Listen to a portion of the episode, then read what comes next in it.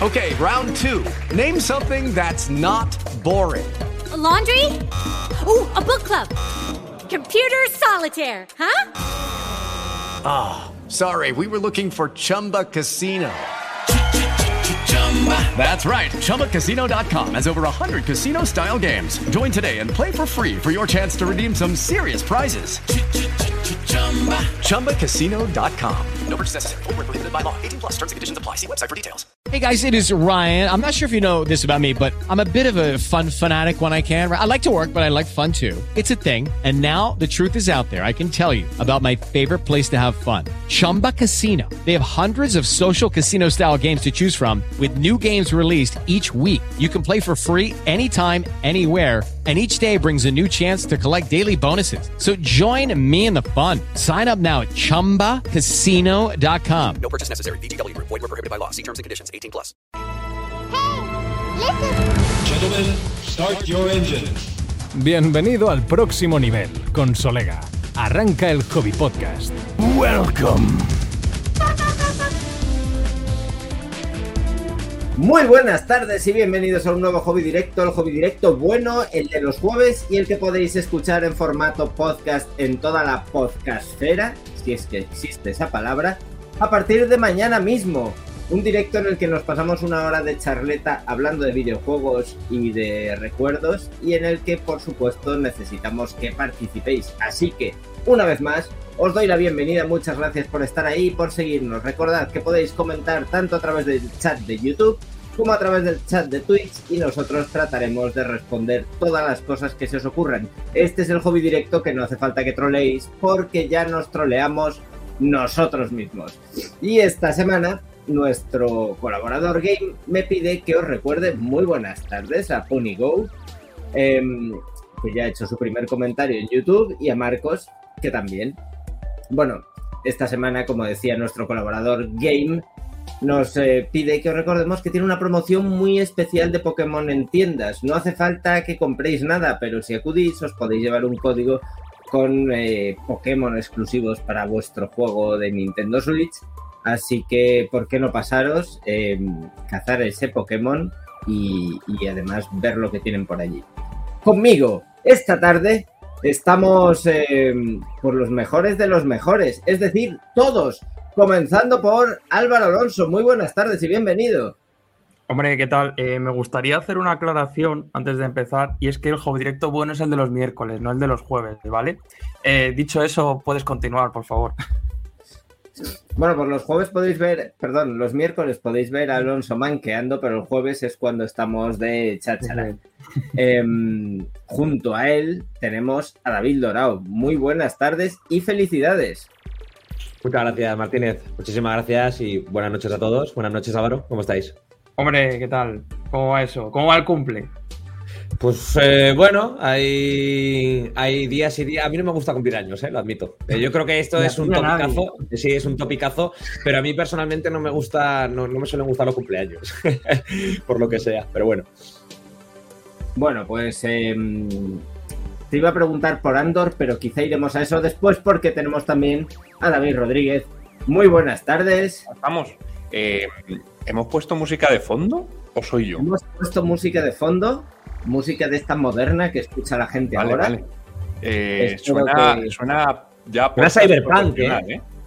Podcast profesional aquí en un momento nos tenemos montado. Ya te digo, y si hubiera quitado el volumen al móvil hubiera sido la bomba. En Pues sí, fin. la verdad. ¿Qué tal, chavales? Todos juntos de nuevo, qué bonito es esto. Bueno, es, suena un poco a vuelta al cole ya de verdad de la buena. Ahora Ahora no hay excusas. No obstante, em, vamos a empezar como siempre, ¿no? Contadme a qué habéis jugado esta semana. No seáis así. Eh, Venga, todos a la vez, no venga, empiezo yo, ¿eh? Yo Vamos, me vine, arriba, me vine muy, muy, muy arriba con, con Cyberpunk Edge Runners, la serie de animación de, bueno, el anime de Netflix, que me parece un bombazo, tío. Y me estoy zumbando Cyberpunk otra vez, por tercera vez, porque es que estaba muy arriba. Yo necesitaba volver a Night City, son 10 episodios muy cortos, tío, y me he quedado con ganas, así que estoy volviendo a jugar a, a Cyberpunk. Lo admito, He picado yo también con la serie y me ha gustado muchísimo. es una pasada. Em, vamos allá, Rodríguez, ¿tú a qué has jugado? Pues a ver, yo he estado jugando eh, por trabajillo a... Bueno, lo puedo decir porque sale hoy el juego, pero bueno, la, la review estará mañana o esta noche. Eh, ya, los tiempos, es que vaya semana de locos. Eh, The. Diophil, The Diophil Chronicle de Square Enix, un jueguito de rol táctico que se han sacado de la manga y que yo no le tenía ahí eh, demasiado en el radar, porque como Square Enix ha anunciado 17.000 juegos en 2022 y para 2023, y la verdad es que, bueno, ya os lo adelanto, me ha gustado bastante. O sea, es como si un poco, podríamos decir, juntar Ace of Empires con un toque de Final Fantasy. Está interesante la cosa. Me ha gustado. Voy a deciros que no le hagáis caso. Porque es, es- es más bien.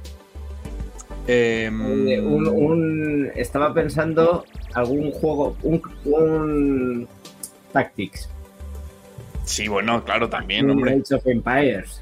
No, pero tiene un toque de RTS muy chulo. O sea, de eh, estrategia en tiempo real. Es verdad que no manejas 100.000 unidades, pero tienes ahí tu. Y para en consolas se, se juega francamente bien, la verdad. Y luego, eh, ya por gusto, pues he jugado a Stray, que ya me he puesto con él, por fin, que le tenía ganas y no sacaba tiempo. ¿Y qué más he jugado? Ah, me estoy terminando de Messenger, que le tenía a medias y ya tocaba, ya tocaba terminarle. Eh, qué juegazo, qué auténtico juegazo. Bastante buena selección de Taiko. Sí, Eh, sí, sí. Y luego es que, pero es que no da tiempo a nada. Quería ver Cyberpunk, el anime, pero que Andor, eh, La Casa del Dragón, El Señor de los Anillos, es que hay muchas cosas por ver, es que no me da tiempo a todo. Leer hobby consolas. Leer hobby consolas. Vamos, Alonso, ¿qué has hecho tú? Espero que algo más, porque para sacar el Eh, tarde. Sí, a ver, yo he jugado a Solstice, que ya tenéis en el análisis publicado. Em, estuve jugando a Evil West, un poco por sorpresa, o sea, porque fue un poco improvisado todo, pero me tocó hacer una preview y salí flipandísimo. Era un juego que yo ni, ni había visto tráiler siquiera y de repente lo jugué y fue como, tío, pero esto es la hostia. Em, ¿Qué más? ¿Qué más? Lo ha hecho el mismo equipo que Trek to Yomi, ¿verdad? que Trek to Yomi y que. Bueno. mm, Shadow y que- Warrior, ¿no? Y que Shadow Warrior, eso, que no me salía. Lo que pasa es que este es una especie de mezcla entre. Tiene eh, una jugabilidad muy God of War 2010 2018, es decir, pues eso, acción en tercera persona, un poco como detrás del hombro, eh, pero con también tiroteos y cuerpo a cuerpo, las dos cosas. Eh, lo único que es en el oeste y con vampiros. Y tiene una acción así como muy bestia, con ejecuciones a lo Doom, que yo qué sé, o sea, yo lo que jugué dije, oye, esto apunta manera. Em, sigo jugando a. Lo diré, a Plague. Tale. Ah, Hades, pues eso por supuesto, eso siempre. Pero no, sigo, sigo jugando a Plague Tale que mm, espero estar cerca de terminármelo ya, porque yo pensaba que era cortito, pero no sé, no se acaba. Y eso, y no sé qué más. Eh, bueno, yo, yo sí he visto La Casa del Dragón y, y, Juego de iba a decir, y El Señor de los Anillos. Pero me pasa lo mismo, que tengo muchas ganas de ver la serie de Cyberpunk, eh, pero me pasan dos cosas, que no tengo tiempo y la segunda es que me da miedo verla porque sé que cuando la vea voy a querer jugar a Cyberpunk y no estoy yo con tiempo como para jugar a Cyberpunk.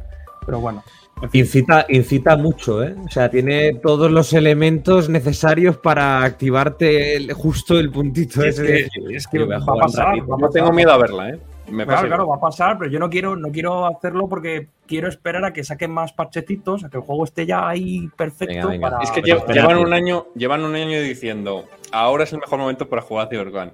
La siguiente actualización, ahora es el mejor momento. Yo, ahora, yo, ahora lo estoy, mejor yo momento. ahora lo estoy jugando en, en- Es la primera vez que lo estoy jugando en fuera de PC, lo estoy jugando en PS5 y no me está suponiendo un problema, ¿eh? lo digo totalmente en serio. Mm. Es verdad que ya te- estoy un poco manchado de la experiencia de las dos veces anteriores en PC, pero que no está tan mal, ¿eh?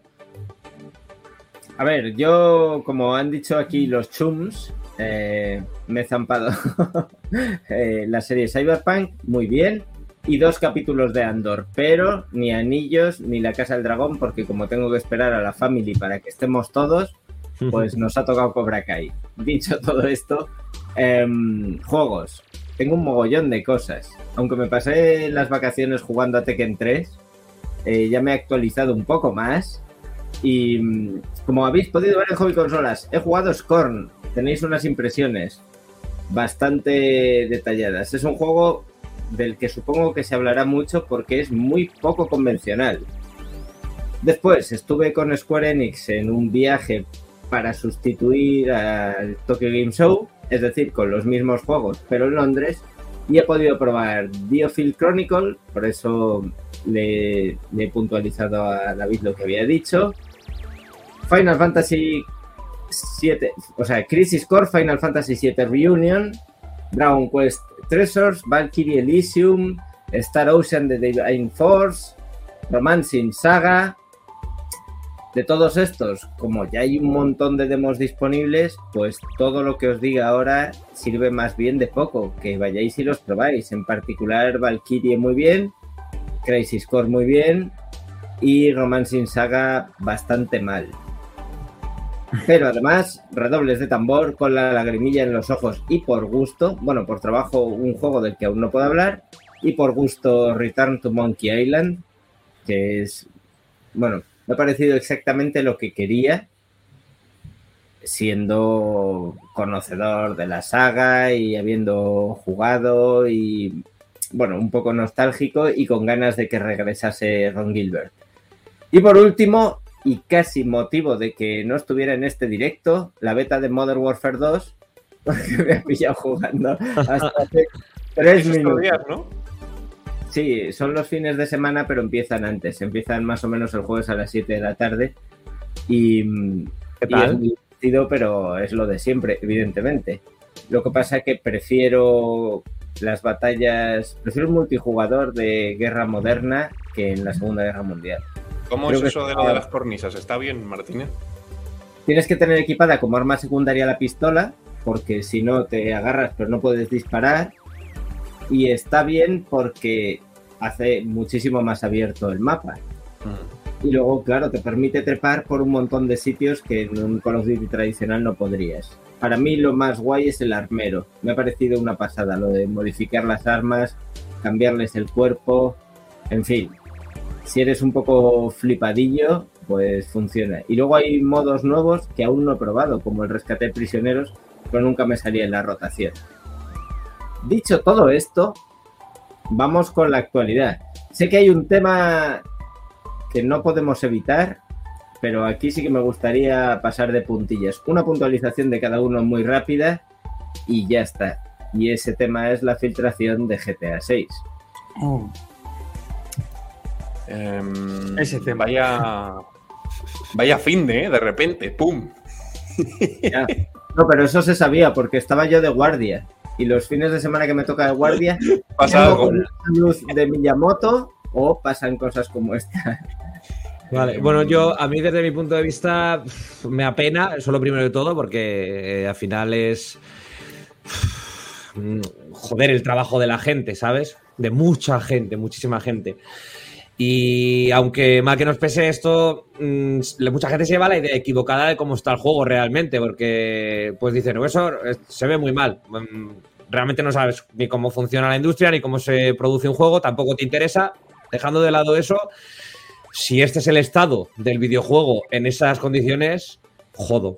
Eh, que me disculpen, pero esto va a ser un bombazo de, de mayúsculo. Si ese es el estado en el que está el juego, así, me parece que va a ser un bombazo. Pero vamos, que es una pena, ¿eh? Este, Alonso. Eh, es que el tema de las filtraciones es jodido. Y he visto en estos días tantas cosas que uno ya no sabe muy bien ni qué pensar. Eh, es que hay filtraciones y filtraciones, ¿no? Hay. Mm. Si te dicen que Front Software está trabajando con George R.R. Martin para hacer un nuevo juego, coño, la gente se hipea, hipea. Odio la palabra, pero no sé. Crea expectación. Es una filtración que casi, casi hasta les viene bien. O sea, entiendo que ellos preferirían anunciarlo en un entorno más controlado, pero es una filtración que no hace daño. Esta filtración, la de GTA, es una filtración que va a hacer daño. Quiero decir, el pavo ha pedido dinero, que es de ser un puto ruido. Miserable. Perdón por la expresión, pero es, un- es ser mala gente. Eso es ser mala gente, ya está. Es robar directamente. Claro, es que es robar. Además, es del está- código. está mal y lo que no, hay, no entiende mucha gente, aquí yo entiendo que sí, la mayoría, la mayoría del chat lo entiende, es eso, lo de que es un juego que está en desarrollo y si se ve raro o se ve animaciones de GTA V es porque está en desarrollo, pero es verdad que hay un público general al que tú le enseñas eso y le dices, mira, mira, así se ve GTA 6 y te van a decir, joder, vaya mierda, tío. Y entonces mm, hace daño, hace daño, por eso los desarrolladores no enseñan los juegos antes y en fin, todo eso. Pues eso, eh, que sí, que está ha estado feo y a ver si realmente no hace ningún, si no les perjudica de ninguna manera, como han dicho ellos, si no afecta al desarrollo y al lanzamiento y demás. Y yo creo que este tema todavía nos va a dar para hablar, porque como se supone que el tío tenía el código fuente tanto de GTA V como de GTA 6, creo Bueno, que ahí vamos- puede haber- Y también cuando se descubra quién ha sido, cuando lleven a los tribunales, etcétera, etcétera. En fin. Pero también, también ha traído algo positivo, tío. Eh, la reacción de la industria Sí, sí, sí, sí. eh, a- me parece muy, muy bonita. Sí, A mí, honestamente, Sí. yo eso no creo que lo viera en el cine, la verdad. Pero yo creo que también es por la magnitud de Rockstar. O sea, Ya me imagino. la, la empresa de videojuegos, ¿no? Rollo, tienen eh, probablemente el mayor videojuego o la mayor franquicia de la historia a nivel popularidad y de manejo de, de expectativas y de todo. Pero no sé qué hubiese pasado si eso le ocurre a otro. Yo, es lo que dice Álvaro. Eh, hay filtraciones y filtraciones. Y, Bueno, en, en los que es comentarios, pues en los comentarios leo los dos ejemplos que más se le parecen. Dice José Ramón de Last of Us 2, que Mm. efectivamente fue un putadón, porque ahí, aunque era el juego final, eran filtraciones de historia. Ya, jo, Y- eso, eso jode, ¿eh? Y Abel que recuerda la de Half-Life 2. Em, Lucky Land Casino asking people what's the weirdest place you've gotten lucky? Lucky? In line at the deli, I guess? Aha, in my dentist's office. More than once, actually. Do I have to say? Yes, you do. In the car before my kids' PTA meeting. Really? Yes. Excuse me, what's the weirdest place you've gotten lucky? I never win and tell. Well, there you have it. You can get lucky anywhere playing at LuckyLandSlots.com. Play for free right now. Are you feeling lucky? No purchase necessary. Void where prohibited by law. 18 plus. Terms and conditions apply. See website for details. Judy was boring. Hello. Then Judy discovered ChumbaCasino.com. It's my little escape. Now Judy's the life of the party. Oh, baby, Mama's bringing home the bacon. Whoa, take it easy, Judy. The Chumba life is for everybody. So go to ChumbaCasino.com and play over 100 casino-style games. Join today and play for free for your chance to redeem some serious prizes. ChumbaCasino.com. No purchase necessary. Void where prohibited by law. 18 plus terms and conditions apply. See website for details. es triste. La verdad es que sí, y entiendo que se cabreen. Y como dice Álvaro, no sé hasta dónde llegará esto. Pero bueno, em, en fin. No quería entretenerme mucho porque se ha escrito tantísimo y al final es un asunto delicado. Pero bueno, lo dejamos ahí. Eh, más cosas de actualidad que tenían. Bueno, hay dos modelos de hardware que se han presentado, no sé si les habéis hecho un ojo. El primero de ellos se ha presentado oficialmente, que es la consola Logitech G Cloud Gaming. Y el segundo de ellos es el comentado modelo de PlayStation 5 con unidad de disco por separado. Unas opiniones rápidas que nos están metiendo prisa ya para que pasemos a hablar de PSP. Mm, Yo no tengo opin- opinión formada de eso. A ver, lo de los Así, modelos de fácil. PS5 es que no acabo de entenderlo. Sacan una sin disco, otra con disco y ahora una con disco aparte. Pues bueno, Pero es- no está, o sea, cómprate está la de disco ya está. gracias a la unidad de disco por separado pudieras convertir tu PS5 digital en una PS5 con lector. Pues cómprate una con lector de primeras. O sea, Bueno, no- yo eso sí que no lo entiendo, lo siento. no todo el mundo lo ha hecho, no todo el mundo ha tenido acceso a, supongo que Para los arrepentidos. la primera que, que ha cogido. A lo mejor para los arrepentidos, pero yo qué sé, es que. Hay Sí, famosas sí. imágenes, famosas imágenes de internet en la que la gente llega a casa con su caja de PS5 digital y con los dos juegos en físico. es un buen Por gas. los packs, seguro o algo. A ver, yo eso, yo lo tampoco lo entiendo mucho. O sea, habiendo ya una con disco, no.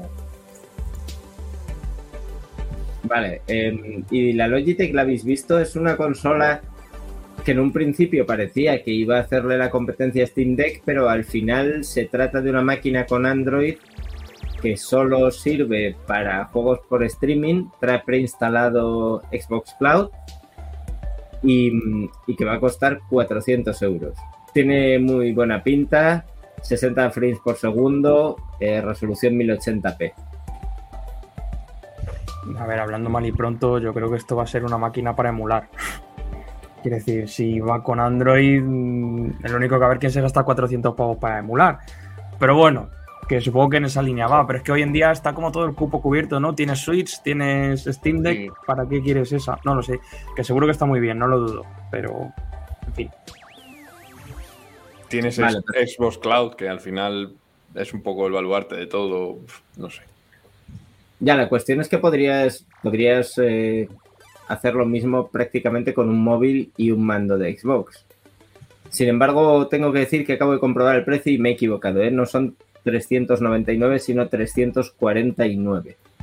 Bueno. Voy a comprobarlo de nuevo porque no me fío de mí mismo, pero 349, sí. Chicos, em, no os veía muy animados a la actualidad y eso es seguro porque tenéis ganas de hablar de PSP. Así que em, desenfundad vuestras consolas, que yo he traído un sillón. Bueno, yo la tengo ahí en el salón. Tendría que ir a por ella. Bueno, no pasa nada. No pasa nada. Vamos a hablar de PSP. Mira, sabía yo que Alonso no me fallaba. Hombre. Yo, yo reconozco que la mía está en perfecto estado, ¿eh? O sea, Yo la tengo no estalló la batería, eh, no ha engordado de más con los años, se ha cuidado Ah, muy bien, mía ¿eh? sí. muy pequeña. Bueno, sabéis que mm, efectivamente las PSP están en, en peligro de extinción porque la batería eh, pues debe tener una fecha de caducidad o algunas baterías fallan. Mi modelo original perdió la batería, el modelo 3000 sin embargo la conserva. Pero bueno, em, contadme vuestro primer contacto con la consola.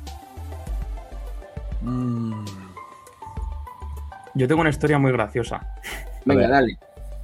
Eh, la primera PSP que me compré, eh, bastantes años después de que saliera, eh, ya llevaba unos cuantos años a la venta, eh, era una PSP rosa. No me acuerdo cómo se llamaba la edición o el modelo, pero era una PSP rosa. ¿Por qué me compré una PSP rosa? Eh, además era un rosa como con purpurina, no sé, era un rosa... Qué maravilla. Era muy rosa, un rosa muy rosa. Fantasía, Álvaro. ¿Qué pasa? Que mm, por aquel entonces no me, anda, no me sobraba el dinero, por así decirlo, y por algún motivo esa era la más barata de todas. Así que fui y me compré la PSP rosa. ¿Y cuál es mi sorpresa? Cuando día después se lo comentó un amigo en plan de, va, tío, pero no sé qué, me pilla la PSP esta, va, pero es la rosa, tal. Y me dice, pero tío, dice, si tengo yo una que te la vendo y más barata además, en azul. Así que fui a devolver la PSP rosa y le compré a mi amigo la PSP azul. Eh, Bueno, yo no. no quiero criticar tu decisión, Álvaro, pero me parece que la PSP rosa tenía más partido, ¿eh? Hombre, sí, sí, sí, desde luego. Bueno, pues yo os voy a contar que en el E3 de 2003, creo que fue, presenta Sony la consola y acerté con lo que iban a presentar porque me había chivado Alicia Sanz, que era la persona que trabajaba en Sony por aquella época. Dice, vamos a hacer un anuncio muy inesperado, muy fuerte, en fin. Me quería hipear, como dice Alonso, y entonces me adelanté y dije, una portátil. Decir una portátil en aquellas era una locura, porque aparte de Nintendo que arrasaba, eh, bueno, los demás se habían ido pegando castañazos. Sega prácticamente había desistido después de Game Gear y Nomad eh, no estaba en el mejor estado de salud. Y por otro lado, Neo Geo Pocket, pues fue una consola muy minoritaria. De Atari Lynx y de mm, PC Engine GT o Turbo Express, ni hablamos porque fueron casi anecdóticas aquellas portátiles. De manera que estaba Nintendo dominando el mercado. Yo adiviné que Sony presentaba PSP. No me imaginaba cómo iba a ser. Y de aquel E3 volví con la sensación de que Sony iba a arrasar y que PSP se iba a vender muchísimo más que Nintendo DS. Porque dije, bueno, sí, DS tiene Super Mario 64, que es 3D, pero en aquel momento la pantalla de PSP y el modo en que gestionaba los gráficos era entre nosotros y con salvedades, pero era como tener una Play 2 portátil. Es cierto que no llega a tener la misma potencia y evidentemente no tiene un segundo stick, pero bueno, era una consola que tenía un rendimiento parecido. Así que volví flipado. Y la consola no se puso a la venta a la vez en todo el mundo, sino que se puso primero a la venta en países asiáticos.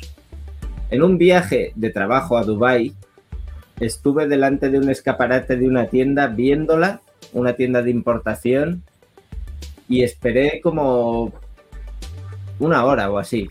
Pero jamás abrió la tienda porque yo había ido demasiado pronto y como era un viaje de trabajo, a, las horas normales tenía que estar trabajando.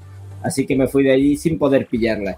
Y después conocí a alguien que iba a Hong Kong y compré mi PSP, que es el modelo de Hong Kong, que es exactamente igual que el que después saldría en 2005 aquí en España. De primeras con Ridge Racer, juego que me pareció flipante. Y con Need for Speed Underground, que como estaba de moda el tuning, pues eh, también de aquellas me gustó. Luego ya pues me compré todo lo que pude. De la primera jornada de juegos, prácticamente todos. Yo me acuerdo que pillé por primera vez el Midnight Club 3, creo que era. ¿El 3? Puede ser. Creo que era el que salía. O sea, yo es que siempre he sido muy jugador de portátil. Ahora, ahora menos, pero cuando era más pequeño sí que jugaba mucho portátil. Y recuerdo que el anuncio de PSP, que yo era bastante pequeño, me flipó. O sea, dije, esta de calle el primer día, si puedo. Así que convencí a mis padres para que me la comprasen. Eh, una de mis pocas victorias en el campo de que me compren una consola.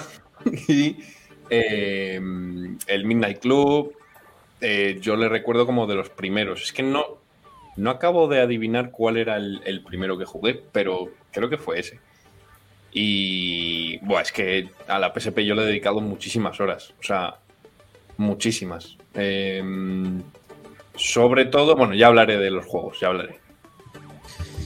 Pues yo con PSP realmente fue por pura envidia, porque mm, eh, cuando lanzaron esta consola, creo que era 2005 más o menos, creo que sí, que era 2005. Tendría 13 años, yo estaba full viciado a, la Play y no me llamaba nada eso de, mm, de portátil, porque yo tenía la Nintendo, jugaba mis Pokémon, estaba feliz y no, ¿sabes? No, no, yo en mi mente era en plan de los Pokémon eh, en, la, en la Nintendo, en la Game Boy, y las cosas que más guapas, pues en, la Play, era mi cabeza.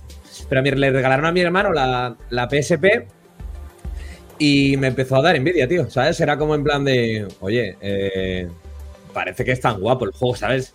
Y me puse muy pesado hasta que mis padres pues dijeron al niño mierda este, pues le compramos la PSP también y, y ya está. Porque quisieron darme la de mi hermano, porque mi hermano no era muy de jugar a la PSP, pero claro, eh, mi, eh, mi hermano tiene dos años más que yo. Al final, eh, ¿qué le dices a un adolescente? No, que es que como tú no juegas, se la vas a tu hermano. Pues ahora sí que voy a jugar, ¿sabes? y al final, pues me regalaron la PSP y, y ya descubrí por mi cuenta eh, el, el- todo lo que ofrecía, que la verdad es que es mucho más de lo que parecía a simple vista. Yo tenía Pues- mi música ahí, ¿eh? Yo la usaba como. Allá había de todo, allá había de todo, bro. Es verdad que se vendían hasta corta, películas. ¿sabes? Que sí, que sí. Yo te, y metía imágenes y bueno, bueno, yo, yo la tenía ahí. De hecho, tengo un tema dinámico de esos, de los worms, que te venían, te cambiaban los iconitos con los worms. Súper chulo. Yo recuerdo tener unas cuantas pelis y en particular lo que era un pelotazo era Stealth, esta peli de los aviones futuristas, porque incluía de- además la demo de Wipeout. En aquel momento también fue una revolución el, el hablar de mm, pelis que incluyen su propio juego. Em, cosas que voy a aprovechar para enseñar en cámara, los que estéis en el podcast no lo veis, pero cuando la he sacado he descubierto que tenía un juego dentro. Así que mm, voy a sacar. Voy a sacar, si puedo, mostrar. A ver, muy bien. Se abre por arriba. coger- Está abriendo mal. lo voy a coger desde arriba. Por arriba, por Dios. Voy a sacar un UMD y lo voy a mostrar. Formato óptico, un disco pequeñito de 1,6 gigas. Y esto no se enseña mucho, pero esto yo creo que ya a estas alturas, este es el formato de los juegos que nos mandaban en, en Hobby. Las, las versiones no producidas que no tenían ningún tipo de serigrafía. Yo te ponía ahí el nombre en negro y así tengo pues unos cuantos. Oh, a mí me encantaba ese disco, tío. Es muy bonito. Es muy cookie. Y es una buena idea. Y no está mal de capacidad, 1,6 gigas. A mí me gusta mucho. Pero bueno, viene a ser como un floppy. Justifica la caja, ¿sabes? No es como Switch que da toda la rabia eh, eh, que te den un, un fiordo noruego de caja y luego te encuentres ahí prácticamente tienes que coger un, un- un micro- un microscopio ahí para ver el. Y sin manual ni nada. O sea. Sin manual ni leche. Es un troncho de plástico, tío. ¡Que se quema el planeta! Abel PG dice, tenía que ser el nuevo Walkman. Y así se vendió, ¿eh? Como el Walkman del siglo XXI. Bueno, em, las diferencias, este es el modelo 3000 y tiene la tapa más fulera y el modelo inicial tenía la tapa automática. Sí, pero tenía, también tenía. sobre todo el tema de la pantalla, que yo creo que eso fue un poco. un poco milonga, porque era como que te ponían las comparaciones, y es verdad que yo he hecho la comparación, y tiene la pantalla, los colores están como más saturados. No sé hasta qué punto te diría que se ve mejor la 3000. respe- Si no tienes las dos al lado, ni te das cuenta, no puedes hacer la comparación. Pero A se ver, supone la que la primera- 3000 tiene mejor pantalla.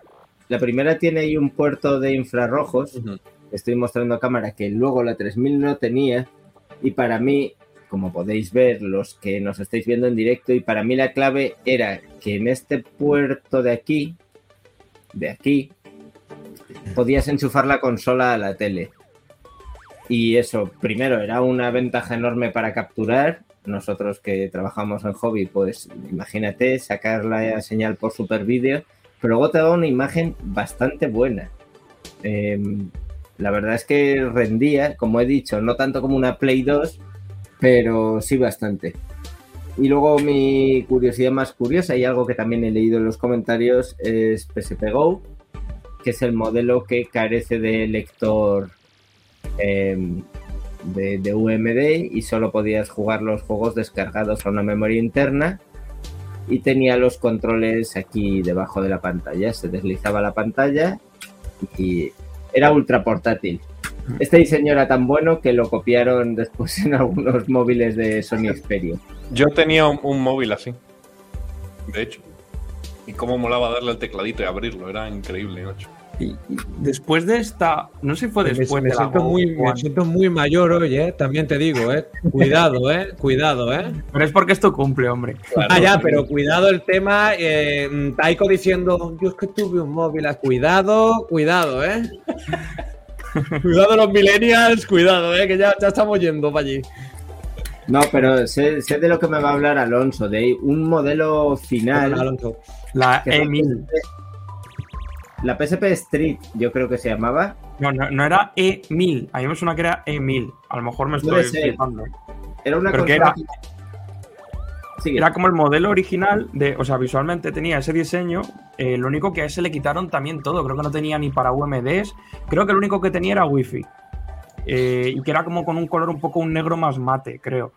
Pero como que fue un modelo un poco raro, un poco, un poco raro ya al final de la vida de PSP sacar ese modelo, no sé. no- ¿Te preocupas por tu familia? Entonces, ¿por qué darles solo huevos ordinarios cuando pueden disfrutar de lo mejor? Eggland's Best, los únicos huevos con ese delicioso sabor fresco de granja, además de la mejor nutrición, como 6 veces más vitamina D, 10 veces más vitamina E y 25% menos de grasa saturada que los huevos regulares, además de muchos otros nutrientes importantes. Así que, dales los mejores huevos. Eggland's Best, mejor sabor, mejor nutrición, mejores huevos.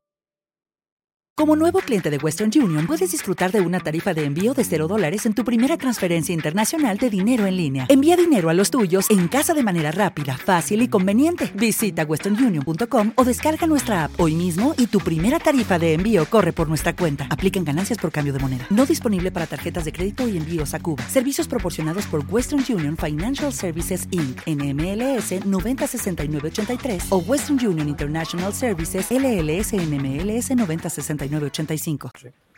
Sí, o sea, la intención era ir a un público más infantil, porque ahora hablaremos de juegos, pero al final de la vida de PSP, Mm. si recordáis, salieron como 1500 adaptaciones de Disney, de Jerónimo Stilton. El Piratas del Caribe, me acuerdo yo.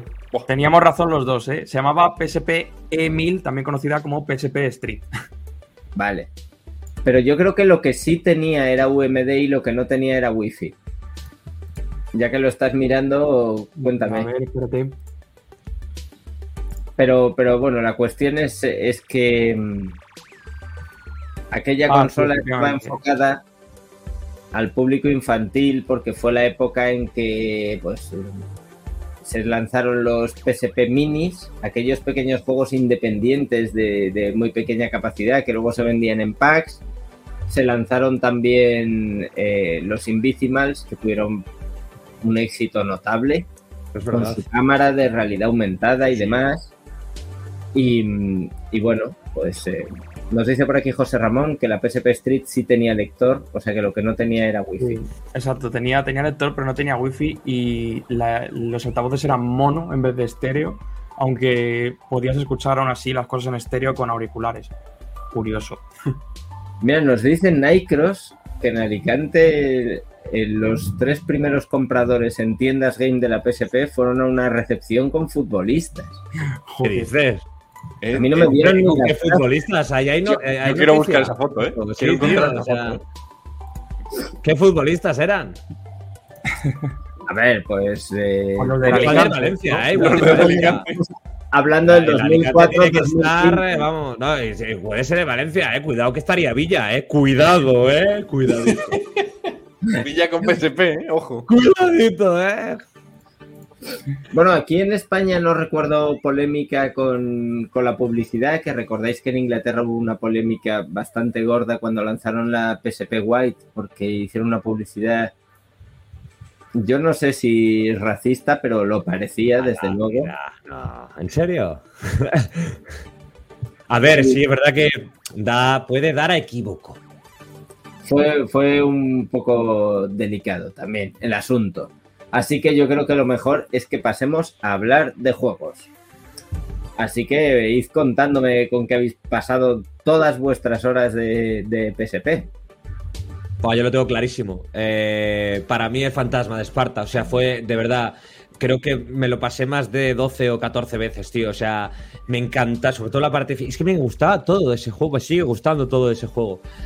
Mm, recuerdo mucho lo de la escena de Midas, recuerdo un montón el final de mm, arrastrándose Kratos ahí. Es que me pareció un juego, me pareció de los mejores de la saga. Ya lo dije, ya lo dije cuando hicimos el, el especial, que si no lo habéis visto, lo tenéis en YouTube disponible aquí en el canal de Hobby Consolas, que hicimos un especial de God of War. Y yo a Fantasma de Esparta mm, me rompo, le rompo una lanza enorme, ¿eh? porque me, me Sí, flipa. Tienes aquí el apoyo. ¿eh? si quieres, Lorado. Gracias, hermano. Ayúdame, ayúdame un poquito, Taiko. Ayúdame, ayúdame. No, yo- o sea, yo también le tenía puesto, pero. O sea, porque considero que es que. Es casi el. Yo creo que es el tope de PSP. Es que, es que se veía muy bien Ghost of Sparta. O sea, era un juego que, vale, sí, actuaba un poco también como. Vamos a hacer eh, una aventura exclusiva, como fue Chains of Olympus, mejorada, no sé qué. Y, Os he puesto Chains of Olympus porque es la, mm, la imagen que tenía preparada. Bueno, sirve, sirve. De Yo hecho, el tengo inicio, una. ¿no? El inicio de, de Chains of Es que Olympus. contra la. sí, Que, que era la. No, no es una. Que era. ¿Cómo se llamaba? No, Un esto congrio, como- un congrio. Como un kraken, un congrio. un congrio. Como un Un congrio, ¿eh? Pido Era perdón. cuando atacaban los persas, ¿no? Que tenías que defender la ciudad. ¿El inicio del juego? Sí, sí, sí. Yo reconozco que este no me gustó tanto como Ghost of Sparta. Ghost of. Sparta es top absoluto. Y luego porque también te metían un personaje que está muy chulo. O sea, ah, que Kratos tiene un hermano y conoces a la sí. madre. O sea, la historia está muy guapa y además luego te dan, te dan la lanza espartana, te metes por. El, ves cómo se destruye Atlantis. Joder, o sea. Está muy guapo, tío. Lo, tenía de- lo de Midas, tío, fue, es brutal. Es súper tira- violento, ¿eh? Cuando le tira, yo me quedé alucinando. Dije, hostia. A mí además me pareció que era- después de. Era el, el cuarto God of War. Era el cuarto, quinto, yo creo, ¿no? Si, cuentas el. Claro, si cuentas Chains of Olympus. porque claro, 3 claro. ya para Play 3. Claro, pues me, me pareció como un juego que hacía muchas cosas que me sorprende que no se les hubiesen ocurrido antes a Sony Santa Mónica, porque este juego le hizo los de The Order, que ya no me acuerdo, eh, Red Dead Dawn. Eh, lo de la llegada a Esparta. ah, Yo recuerdo que me estaba volando la cabeza, era como, Dios mío, estamos en puto Esparta. Y de repente llegas y lo de la lanza. Te dan una lanza que encima tiene la patada espartana. Ese juego ese juego era increíble. O sea, yo, yo me- estoy como co- estoy colorado. No sé las veces que me lo pude pasar en todos los niveles de dificultad, desbloqueándolo Sí, todo. todo, Y Eh, luego- es una locura. Eso, si desbloqueabas todo, controlabas a Zeus. Ah, es verdad, es verdad. En el, el coliseo ese de la arena de Sí, combate, sí, sí, sí. que era increíble también. Y a día de hoy es uno de los juegos más difíciles de emular de todo el software de PSP. Así que Otro ahí lo mérito. dejamos. Negaré haber dicho esto si no estuviera grabando. Bueno, ya lo comentamos también en otro directo, creo, pero tenía la, la escena, el minijuego sexual de este juego era el más bestia de todos. No, este era brutal, este era, este era increíble, ¿eh? Este, era, este lo rompía todo, todo. Todo muy bestia. Venga, Alonso, proponnos un juego. Em, vale. No me ¿qué lo pises. ¿Eh? Que no me pises. Ya, es que, bueno, pues como. O sea, tengo algunos que son de los conocidos, pero venga, voy a tirar por los menos conocidos para, para por si las moscas. Eh, espérate, que tengo aquí una imagen. Os voy a pasar. ¿Dónde está? Aquí está. Aquí, espérate, que esto va un poco lento. Aquí está. Este puede ser, y no exagero, mi juego favorito de PSP. Aunque luego creo que hubo a ver, está ahí. Ahí está. Creo que luego hubo versión para PC y no sé si para Xbox. Bueno, esto es Half Minute Hero, que viene a ser eh, héroe de medio minuto. Eh, es un juego con una premisa que a mí me hace mucha gracia, que es, tienes misioncitas y, eh, a ver, a ver si me explico bien. Tienes 30 segundos para superar la misión. Cada misión dura 30 segundos. Si no completas la misión en 30 segundos, el mundo explota. Se acaba el juego. Entonces, era súper. O sea, yo sé que he dicho así no tiene mucho sentido, pero era un juego. Tiene un toquecillo RPG, era muy Final Fantasy en ese sentido. Ya veis que los combates lo único que hacías era el héroe iba de un lado para otro y se daba de hostias con el bicho y le quitaba vida. Pero bueno, tú en los 30 segundos esos que tenías, podías ir haciendo un montón de cosas y tenía era como un poco puzzle, ¿no? Porque tenías que descubrir cómo ingeniártelas para sobrevivir en los 30 segundos y superar la misión, la misioncilla. A mí, de verdad, es un juego que me flipó. Tuvo segunda parte, aunque no he jugado. Luego, cuando te pasabas la parte esta tradicional, tenía como otras jugabilidades distintas, como una que era como un poco bullet hell, otra que era como estrategia. No sé, es un juego eh, súper original, de verdad. El concepto, lo que es la idea, es súper original. Y yo recuerdo jugarlo y decir, oye, pero esto es la hostia. Y me sorprende un poco que a día de hoy esté tan, no sé, como que está muy olvidado, lo conoce muy poca gente, pero es a mí me parece un juegazo. Y ya está. Bueno, por ahí nos hablan de Soul Calibur. Han dicho también Play Chapas, pero no sé si lo decían en serio o no. Eh, venga, Taiko, te doy la oportunidad de que me pises algún juego. Eh, pues yo creo que no te lo voy a pisar. Eh, mira, tengo por aquí, lo tengo por aquí, te lo comparto. Em, tampoco he encontrado muchas imágenes de, de él, pero es un juego que también salió para Play 3, pero yo jugué en PSP, ¿vale? Eh, Motor Storm Arctic Age. Em, yo en su momento era muy fan de los juegos de carreras y esta saga, para mí, una de las mejores que se ha hecho, sobre todo porque también estaba muy vinculado con PlayStation eh, y de repente, pues, ¡puf! desapareció. Pues con Motor, Motor Storm Apocalypse, creo que fue. Hubo dos Motorstorm, vamos a decir, numéricos, luego Artisage, y luego hubo uno de, de coches de radio control, quiero recordar. Yo el que recuerdo vívido, vívido es este, el Arctic Age, que mm, lucía muy bien y yo, l- vamos, era muy cinematográfico las colisiones cuando mandabas a paseo a un coche o a una moto que los mandabas volando, utilizabas las, las trampas del terreno, había avalanchas, había pues eso, desprendimientos, bueno, una, una personalización de vehículo también muy interesante, varios tipos, camiones. Mm, yo de carreras para PSP recuerdo como de los mejores. Mm, no sé si jugasteis, pero yo es que me moriría porque resucitase Hombre, esta saga, de verdad. PSP tuvo el Ridge Racer, tuvo Wipeout, que era buenísimo también, y tuvo Gran Turismo. Esto ya. Yo, yo recojo este porque es una saga que a mí me gustó mucho y era como muy salvaje. Las carreras. O sea, rollo, salías volando y eh, te, te quedabas ahí desperdigado en la nieve, el piloto se ibas con la moto y te aplastaban. Y, o sea, era un poco bestia a veces. Bueno, nos están proponiendo un montón de juegos. Dicen que hablemos de Silent Hill Origins, Tekken 6, Soul Calibur. Yo voy a contaros el mejor juego de la consola y ya está. Y terminamos. Humilde. Castlevania Drácula X Chronicles es la es el remake, remaster y no voy a empezar con esta discusión otra vez, pero bueno, es la versión tridimensional del Rondo of Blood. Es un juego que se juega a día de hoy todavía espectacularmente bien, muy bien diseñado para la consola, encaja perfectamente, colorido, graficazos y encima creo recordar que incluía el original y el Symphony of the Night. Ambos, efectivamente. Y además, eh, y eran desbloqueables. O sea, no, no era aquí los tienes. Tenías que ir en un nivel concreto del juego, meterte por un sitio secreto y romper una cosa y cogerla para desbloquear el Symphony of the Night y el original, y el Rondo Blood original, que era como. Me volaba la cabeza eso. A ver, yo nunca os confieso que no jugué al Rondo of Blood en su momento. Yo no tuve una TurboGrafx cuando salían y menos ni Turbo Duo ni nada de nada. Así que mm, esta fue la primera vez que lo jugué, por decirlo así, contemporáneo.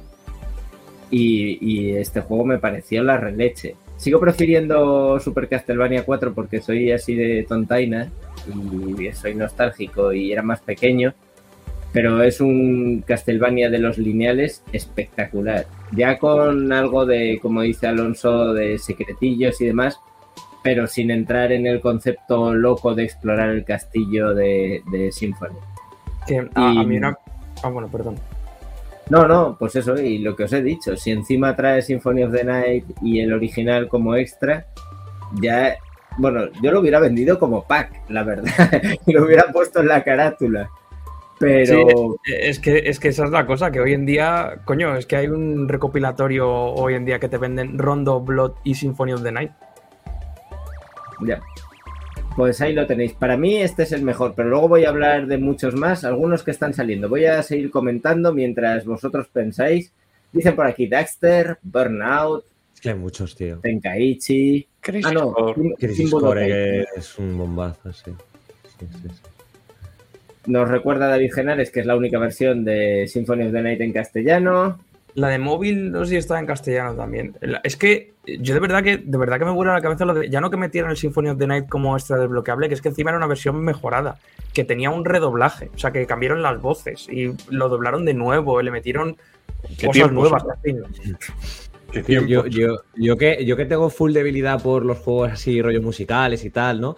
Eh, recuerdo que había uno que era que se llamaba Rock Band Unplugged, que mm, es, es verdad que era muy escaso de contenido, ¿sabes? Echabas en falta más variedad de canciones, un poco más de cambios de dificultad, etcétera. Al final, pues bueno, no es lo mismo jugar a un juego de este, de este tipo que, que cuando jugabas a Guitar Hero, ¿no? Que podías hacer más virguerías y tal con, con la guitarra. Entonces, pero me gustaba bastante porque te montabas tu banda de música y entonces, eh, eh, digamos que las fases eran hacer cinco conciertos en cada zona, ¿no? Entonces, si conseguías la puntuación, accedías a otro mapa, por ejemplo, de Londres a Berlín, y en Berlín, pues tocabas otras cinco canciones diferentes. Y así ibas oye, como desbloqueando todo, pero ya te digo, era un poco escaso. Lo que pasa es que a mí me gustaba mucho porque es una, es una debilidad muy grande a nivel jugable los, los juegos musicales. Pero tú probaste, por ejemplo, Lumines, que, cuya primera versión fue de PSP. Nada. Mimes no, era ni- un puzzle musical de Mizuguchi, A ver. Magic. O sea, Tú mires cómo suena, ¿no? Sí, lo que pasa que en pantallas vas a ver un montón de bloques de dos colores y no, no te va a flipar. Buah, ¿esto qué es tú? Se parece el Tetris. Sí, un poco Tetris, pero un poco Tetris. el- había que jugar, o sea, el hacer estallar los bloques encajaba con el ritmo de la música. Qué guay. Bastante molón. Venga, Alonso. Eh, vale, pues ya me habéis pisado dos. ¿Yo? No, no, no. Que va, que va, no, no. Eh, Ahora ya puedes, puedes tirar a muerte, porque se nos acaba Sí, el no, tiempo. ahora ya- a ver, también, los que me quedan. Voy a decir uno que ya han dicho mucho, pero bueno. Core, Peace Walker. Ahí está. Eh, Crisis Core. Que de hecho estaba pensando, hay un montón de juegos de PSP que salen ahora este año, porque tenemos Crisis Core, eh, Valkyrie Profile, vale que sale el nuevo, pero va acompañado de Lenet, que Se ha salió para retrasado, por PSP también. Sí, ¿Eh? saldrá el 22 de diciembre, se ha retrasado. Eh, y no sé, había alguno más por ahí que he dicho, coño, pero ¿qué pasa? Que salen ahora todos. Bueno, Crisis Core, eh, la precuela de Final Fantasy VII para PSP. y, bueno, ya lo ha dicho un montón de gente en el chat y era un juego por el que te, compraba, porque te comprabas la consola, básicamente. O sea, esto es un vende consolas, literalmente. Quiero decir, la precuela de Final Fantasy VII en exclusiva para PSP. ¿Cómo no va a vender chorrocientos millones de consolas? Normal. Eh, a ver, voy a decir algo impopular. No es tan bueno. Jugablemente, jugablemente Crisis Core tenía sus problemillas. El sistema de combate con la tragaperras, pues yo lo siento, pero. Iba a decirlo, ¿eh? A mí lo de la tragaperras no me gusta, tío. Era un coñazo. Y eso que no era tan tragaperras como parece, ¿eh? Porque había sistemas de fondo funcionando. Y por ejemplo, cuando la tragaperras decía que tú habías subido de nivel, no era aleatorio. Tú habías acumulado experiencia para subir de nivel. Es otra historia. Eh, era un poco repetitivo, las misiones secundarias eran lo que eran. Eh, Crisis Core lo que tenía era que gráficamente es una salvajada también para lo que era PSP. eh, y que la historia, la historia es, quitando ciertas cosas, la historia es increíble. Yo no sé, o sea, Crisis Core es de llorar. Es un juego de llorar. Tú acabas el juego y si por algo tiene uno de los finales más recordados de la historia. Porque es increíble. Y la banda sonora es increíble también. Te la escuchas hoy y dices, madre mía, qué banda sonora más al- alucinante. Y yo por eso le tengo muchas ganas a, a lo que van a hacer ahora, a la remake, Sí, la remasterización lo remake. que sea que están haciendo. Le tengo muchas ganas. Lo único que me apena es que, que ya lo hicieron con el remake, es que no van a contar con las voces originales. Yo a la, vo- a la voz original de Zack la tengo como muy incrustada en mi cabeza. Y ahora le han puesto una nueva que pues a mí no me termina de convencer. Pero bueno, que sí, que un gran juego y me alegro de que lo traigan de vuelta por- porque como era exclusivo de PSP, pues mucha gente va a poder descubrir la historia de Zack y descubrir también que Zack es mucho mejor que Cloud, hay que decirlo. Zack, Zack- Zack se merienda a Cloud. mm, No es nada toda- polémico, ¿eh? No, O sea, no, yo- es que es así, es así, ya está. Bueno, en A ver, lo que pasa es que el Rubiales, pues es el Rubiales. O sea. Claro. Se hace querer, Claro. pero. Venga, Taiko, dime alguna barbaridad nueva. Eh, ¿Alguna barbaridad? Eh, No, quiero decir que después de Zack es mejor que Cloud. Esto lo dice vuestra generación, que el que pilló de nuevas fue el Crisis Core y no pilló de nuevas Final 7. Y por Mm. eso no, no os impactó tanto. Sí, es verdad, claro. Es que por tiempo es verdad que decías, buah, Crisis Core, veías el otro y decías, pues Crisis Core, ¿no? Pero mm, yo, mira, yo volví atrás en el tiempo un poco con PSP, porque yo recuerdo que em, yo soy absoluto enfermo de Monster Hunter, ¿vale? Y yo reconozco que empecé em, con, eh, con la saga ya muy avanzada en su momento, que fue con Monster Hunter 3 en, en Wii. Y yo cuando me terminé Monster Hunter 3 dije, yo necesito más de esto. ¿Y dónde hay más de esto? En PSP. Y me compré, además lo recuerdo, los dos a la vez en Game, el, el Monster Hunter Freedom y el Monster Hunter Freedom Unite, que es la entrega yo creo que más se recuerda entre los fans de Monster Hunter porque yo creo que es la, digamos, obra de culto de la saga porque era la que más introducía nuevas armas, nuevos monstruos en comparación con eh, la primera entrega. Sobre todo porque como en Japón son así, Capcom se, dedicaba a lanzar una versión y al poco otra y al poco otra, pues las de PSP eran las más completas, eran más completas que las de PlayStation, porque las de PlayStation no llegaban eh, fuera de Japón. Bueno, Y solo, Hunter- solo hubo una, una entrega para PlayStation 2. Sí, sí, sí, no, que- no, me refiero las mejoradas que es, o sea, Mm. Monster Hunter G la llamaban, pero aquí era Freedom y esta fue Freedom Unite que era la de Monster Hunter 2 G, que es que es un poco cacao, la verdad. Era Capcom en ese momento ha mejorado bastante con eso. Y, y Unite era la hostia, o sea, mm, yo no sé cuántas horas le metí a este juego, yo creo que a lo mejor 250, 300. O sea, quemé eh, mi PSP con este juego y desde entonces pues la obsesión es mayúscula aún más. Pero este yo creo que es el más recordado y el más querido por todos. Hubo, un tercero para PSP que además creo que se llamaba Monster Hunter Thief, que ese no Eh, llegó a salir, no llegó a salir en Europa, que- Yo- se quedó en Japón y tenía una pinta, porque además era como Yo- con temática japonesa y Le he jugado. cosa asiática. Y mm, le he jugado de aquella manera y eh, es increíble. O sea, es, es de lo mejorcito también en lo técnico, porque es verdad que Monster Hunter, pues a ver, se le veían las costuras y se te quedaba la mano así. Eh, pero ese era muy bueno. Y también estaba en Play 3, pero no salió de Japón tampoco. Venga, un juego que han comentado mucho en pues tanto en YouTube como en Twitch, que es Metal Gear Solid Peace Walker. Em, Kojima, como es así, lanzó Metal Gear Acid y resultó ser un juego de cartas bastante majo. Estaba bien, ¿eh? Estaba bien. Em, de los primeros juegos de la consola también, yo me lo pillé, me lo acabé dos veces, me parecía muy molón, pero no era Metal Gear. Sacan Acid 2, que viene a ser otro juego de cartas con gafas para jugar en 3D, lo cual es probablemente el peor experimento que nunca jamás se hizo con la consola. Y mm, después sacaron ya Portable Ops, que funcionaba muy bien, pero que no tenía una estructura de historia demasiado clara, sino que bueno, eran pues eso, misiones sueltas. Finalmente sale Peace Walker, me parece flipante, el control es bastante malillo. Esto es algo que no hemos comentado, pero el hecho de tener solo un stick se nota y hay juegos que lo sufren especialmente. Para mí este juego era incómodo de jugar, pero era muy bueno. Y tanto es así que, como he visto también en los comentarios, em, es el que enlaza con aquel prólogo de, de Metal Gear Solid 5 que era Ground Zeroes y en que vuelve a aparecer Paz y Chico, que son personajes tomados de, de Peace Walker. Me parece la leche, es una lástima. Bueno, yo no jugué, tuvo su versión después para consola de sobremesa. No sé hasta qué punto se adaptó bien o mal. Me parece una lástima que sea una entrega, vamos a decir, entre comillas, menor o menos conocida, pero juegazo.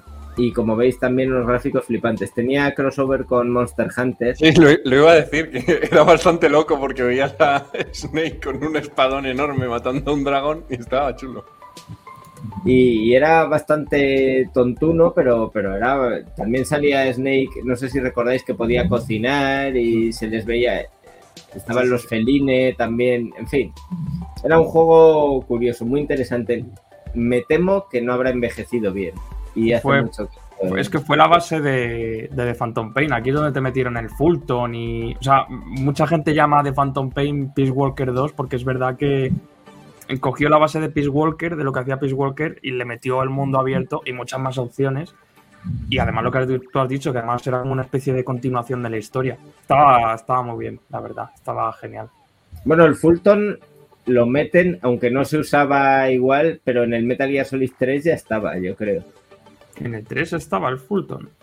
Sí, cuando recogen a Snake de la primera misión, ese pequeño prólogo, no le recogen a él con un... Ah, bueno, pues sí, puede ser, puede ser. Pero yo me refiero a eso, al Fulton de, de ir eh, recogiendo soldados Sí, y perros. O Bueno, eh, gente aturdida. Eh, ¿Qué más tenemos por ahí? Bueno, nos están recomendando un montón de cosas. Fantasy Star Portable Infinity 2. Soul Trigger. Em, ¿Qué más? Port de Dantes Inferno. Daxter, de nuevo. Sí, Daxter. Hubo un par de, de crashes por ahí, bastante regus. eh, a mí no me, no me convencieron. De Crash Bandicoot, digo, de la saga de, de Crash. Sí, es que era la época en que Claro. tenía, yo creo que era la época ¿Verdad? en que tenía los derechos Vivendi, Mm. no Naughty Dog, y entonces hacía los juegos que hacía. Era muy raro, sí, ese videojuego. ¿No tuviste Crash con Crash, Lorao? No, no, tuve Crash con Crash en, en PSP, tuve Crash con Crash en la primera generación. Y luego, tío, yo, yo a mí que me encantan los juegos de, de guerra, y de hecho empecé en aquella época a fliparme con los juegos de guerra. Me acuerdo que el Medal of Honor 2, aquel, tío, el de Heroes, ¿no? Heroes 2 o algo así. Eso era un Dios. Para mí era como Dios mío de mi vida. Estaba en la guerra yo ahí, tío. Tengo pantallas preparadas de SOCOM, del Killzone, que era, que era isométrica, y me hablas de Medal of Honor.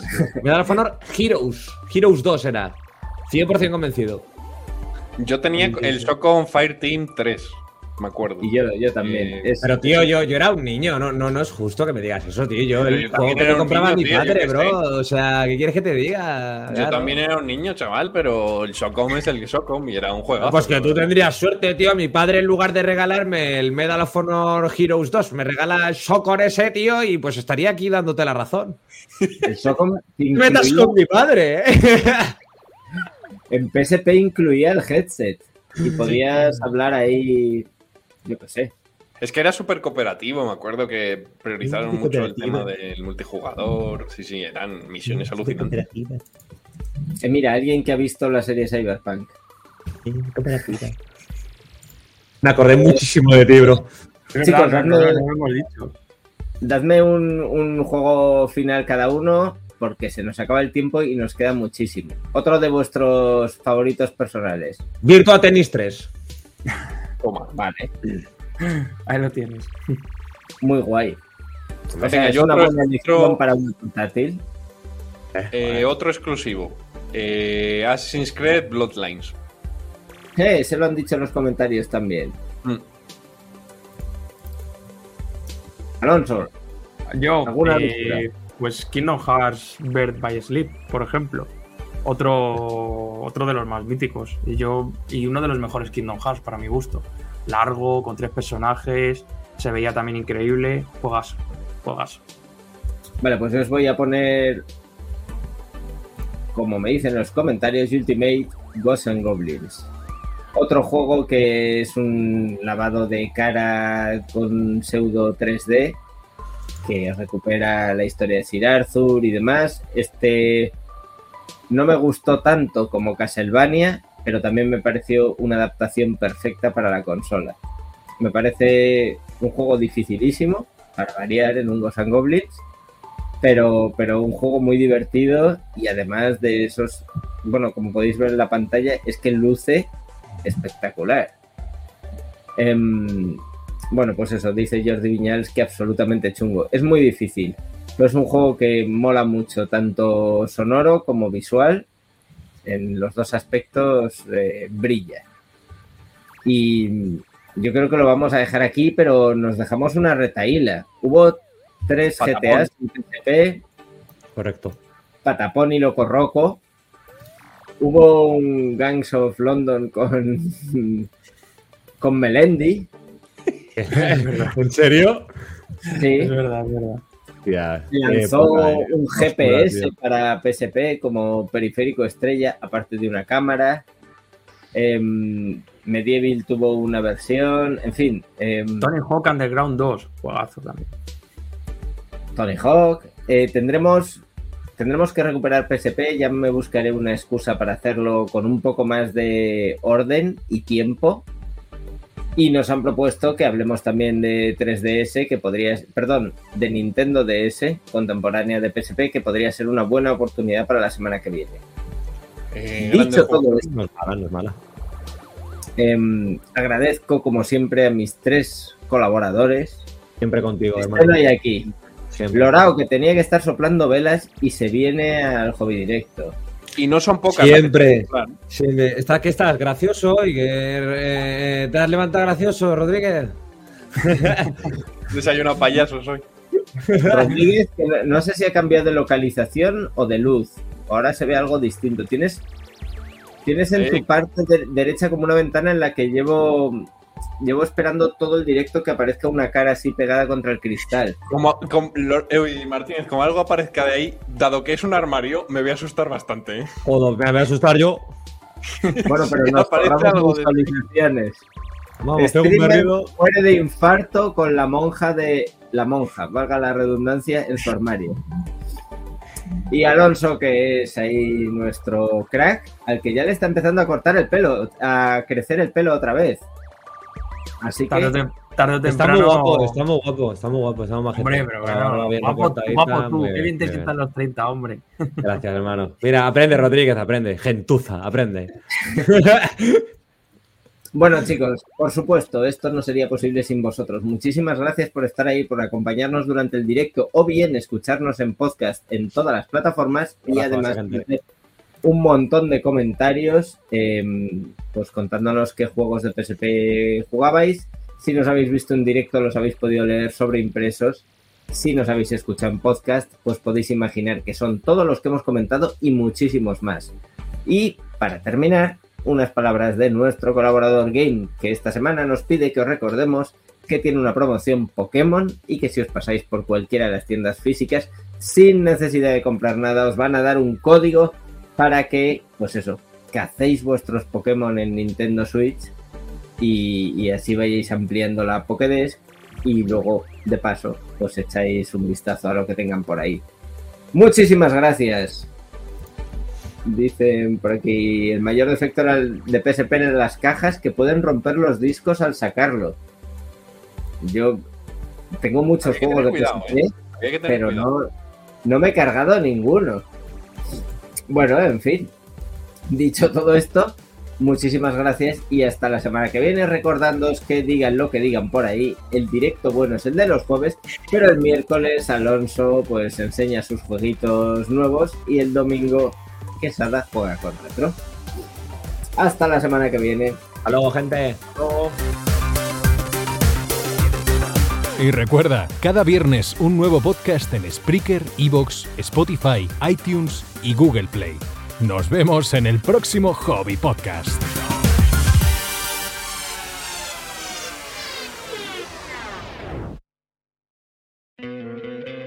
¿No te encantaría tener 100 dólares extra en tu bolsillo?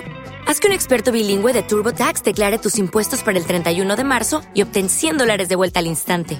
Porque no importa cuáles hayan sido tus logros del año pasado, TurboTax hace que cuenten. Obtén 100 dólares de vuelta y tus impuestos con 100% de precisión, solo con Intuit TurboTax. Debes declarar para el 31 de marzo. Crédito solo aplicable al costo de la presentación federal con TurboTax Full Service. Oferta sujeta a cambios o cancelación en cualquier momento.